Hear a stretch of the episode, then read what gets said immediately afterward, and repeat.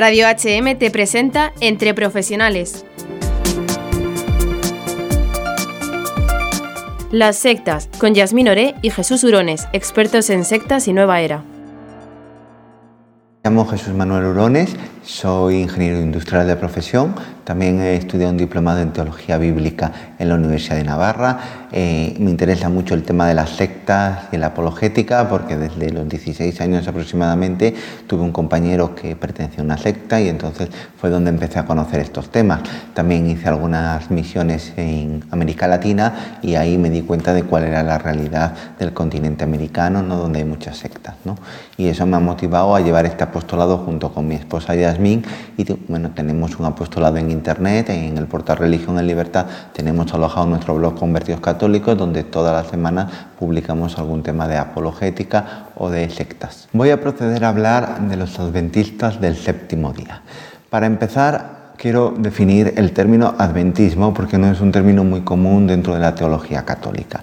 La palabra adventismo viene del inglés advent y del latín advenire, que significa lo que ha de venir. Eh, los adventistas usan este término para referirse a la segunda venida de Jesucristo, es decir, que se convierte en el centro de su teología. Por eso es por lo que se llaman adventistas, por el advenimiento. Los adventistas son fundados por William Miller en, eh, Pensilvania. William Miller eh, venía de una familia bautista, ¿vale? De joven pierde su fe y más adelante estudiando otra vez las escrituras, concretamente el libro del Apocalipsis y el libro del profeta Daniel, recupera otra vez la fe, él lo llama una reconversión y a partir de ahí empieza a interpretar las escrituras de una manera muy particular, muy privada y cree descubrir en ellas la fecha de la segunda venida de Jesucristo. Establece como fecha la segunda venida de Jesucristo el año 1843. ¿Qué es lo que pasa? Que llega el año 1843 y Jesucristo no viene. Entonces, evidentemente, los seguidores pues se quejan, se desaniman, se desmotivan. Él tiene que reconocer en ese momento que ha cometido un error y que realmente esa no era la fecha correcta, sino que sería el año 1844. Cuando llega el año 1844, vuelve a pasar lo mismo. Jesucristo no llega otra vez, no se produce la segunda venida. Y claro, los seguidores de Miller pues se siguen otra vez desesperando, desanimando y empiezan a dividirse. ¿Qué pasa? Que mm, si no hubiera sido por una persona llamada Elena Garmon, este movimiento hubiera desaparecido. Elena Garmon es la cofundadora de los adventistas del séptimo día. Ella nace en Portland, ¿vale? En el año 1827 en el seno de una familia metodista. Conoce a William Miller y empieza a coincidir con todas sus enseñanzas, con todos sus, postulados. Eh, pero posteriormente a eso ella afirma tener visiones y revelaciones especiales de Jesucristo. En el año 1845 se casa con James White y pasa a conocerse como Elena G. de White. ¿no? y a partir de entonces ella pasará a tomar el rol más importante dentro de esta organización. ¿no? Elena G. de White se considera la cofundadora del adventismo porque, porque dio al adventismo su estructura interna, le dio también eh, nuevas, nuevas enseñanzas como la de guardar el sábado, porque hasta los tiempos del Elena de White se conocían simplemente como adventistas, posteriormente llevan a ser adventistas del séptimo día porque guardan el sábado, no el domingo como el resto de los cristianos, y eh, también le, proporcionó muchos libros, muchos materiales que ellos luego van a ir usando. En el año 1863 es cuando empiezan a conocerse como adventistas del séptimo día y empiezan a guardar el sábado como hemos dicho antes. Bien, eh, Elena G. de White muere aproximadamente en el año 1915 después de que los adventistas pues ya se habían establecido en gran cantidad de países, ella había viajado, viajado por muchos países y había dejado un gran número de seguidores o de miembros. Actualmente los adventistas tienen su sede central en Maryland, Estados Unidos. Cuentan con aproximadamente más de 20 millones de miembros en todo el mundo. ¿De acuerdo? Eh, la estructura interna que manejan los adventistas es la siguiente. Tienen un presidente general, que es el que viene a ocupar el lugar que en su momento tuvo William Miller y también Elena de White, y luego también tienen eh, una serie de divisiones en cada país, generalmente 12 países.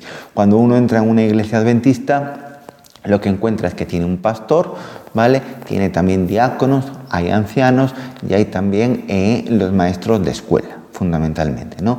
Eh, ellos tienen las reuniones los sábados. ¿vale?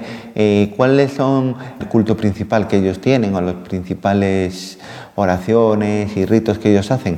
Bueno, pues las principales son el bautismo. El bautismo de ellos, si bien es trinitario, ellos no bautizan infantes, no bautizan niños, consideran que el bautismo solamente es de gente adulta con capacidad de entendimiento.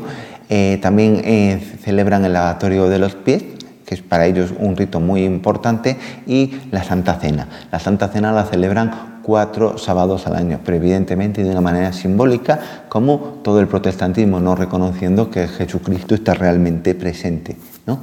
allí. Entonces, digamos, estos son eh, los cultos principales. También tienen una serie de libros.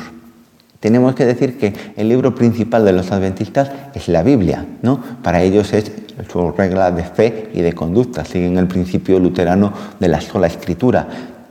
Ahora bien, eh, en el año 1994 una universidad adventista de Estados Unidos elaboró una nueva Biblia específica para ellos, conocida en español como la Biblia de la Palabra Clara. Esta Biblia eh, tiene notas y comentarios del linaje de White y también algunas pequeñas tergiversaciones de algunos versículos, sobre todo el pasaje de Daniel 8:14, donde realmente es uno de los pasajes fundamentales para ellos defender el juicio investigador.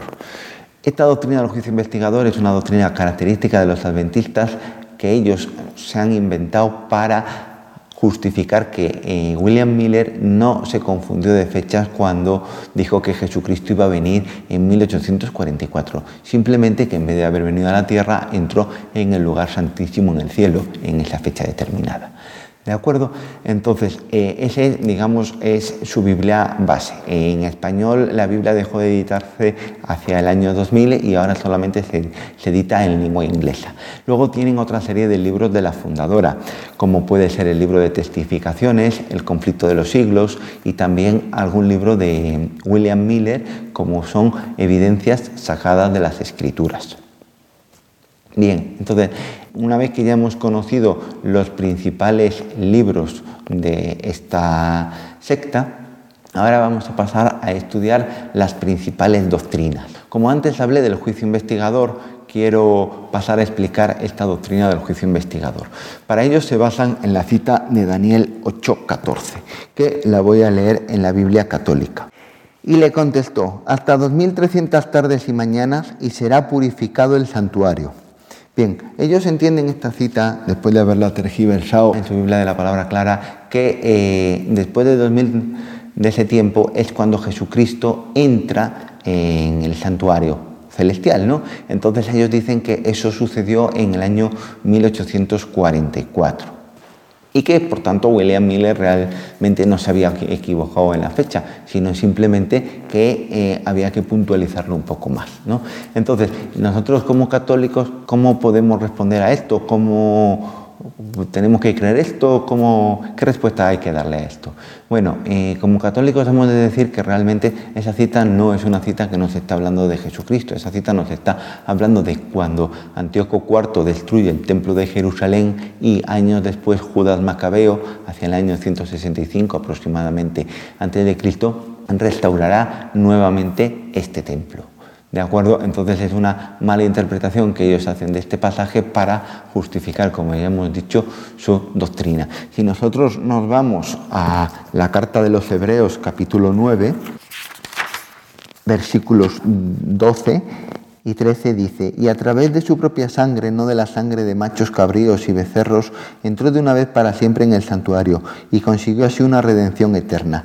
Es decir, que Jesucristo cuando murió entró directamente en el santuario. No tuvo que esperarse 1844 años a entrar en el santuario como afirman realmente los adventistas del séptimo día. Es decir, esta doctrina es totalmente contraria a la enseñanza paulina que queda reflejada en la carta a los hebreos. Posteriormente tocaré el tema de la Trinidad y la divinidad de Jesucristo en el adventismo.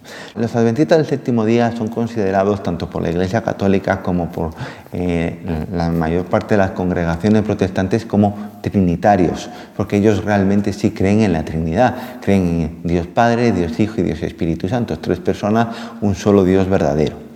El problema que tienen es que hay algunos textos de su fundadora en los que identifica a Jesucristo con el arcángel Miguel.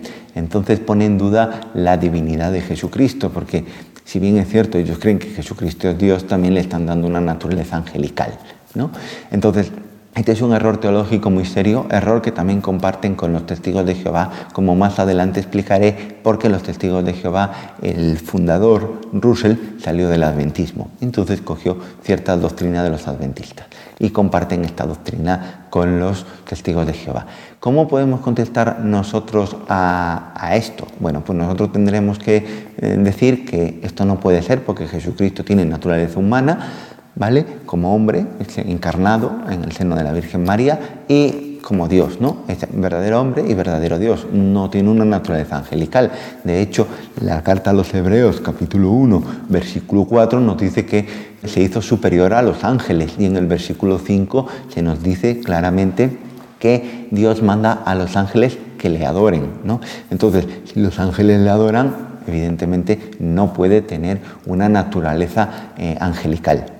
Elena G. de White escribió que Jesucristo era el arcángel, el arcángel Miguel en su libro Historia de la Redención. ¿no? Entonces, este es un error teológico muy importante que debemos conocer como católicos de los adventistas porque, aunque se les considera trinitarios, este error puede poner en duda el dogma de la Trinidad y sobre todo la divinidad de Jesucristo, ¿no? porque no es lo mismo considerar a Jesucristo tu Dios que un arcángel. ¿no? Eh, la categoría y el rango es muy diferente. Bien, entonces eh, hemos estudiado ya las dos principales doctrinas, dos doctrinas adventistas, no las dos principales, y posteriormente voy a entrar con las dos doctrinas, por así decirlo, principales del adventismo, que sería el séptimo día, el sábado, que ellos guardan el sábado, y los diez mandamientos, la ley de Moisés.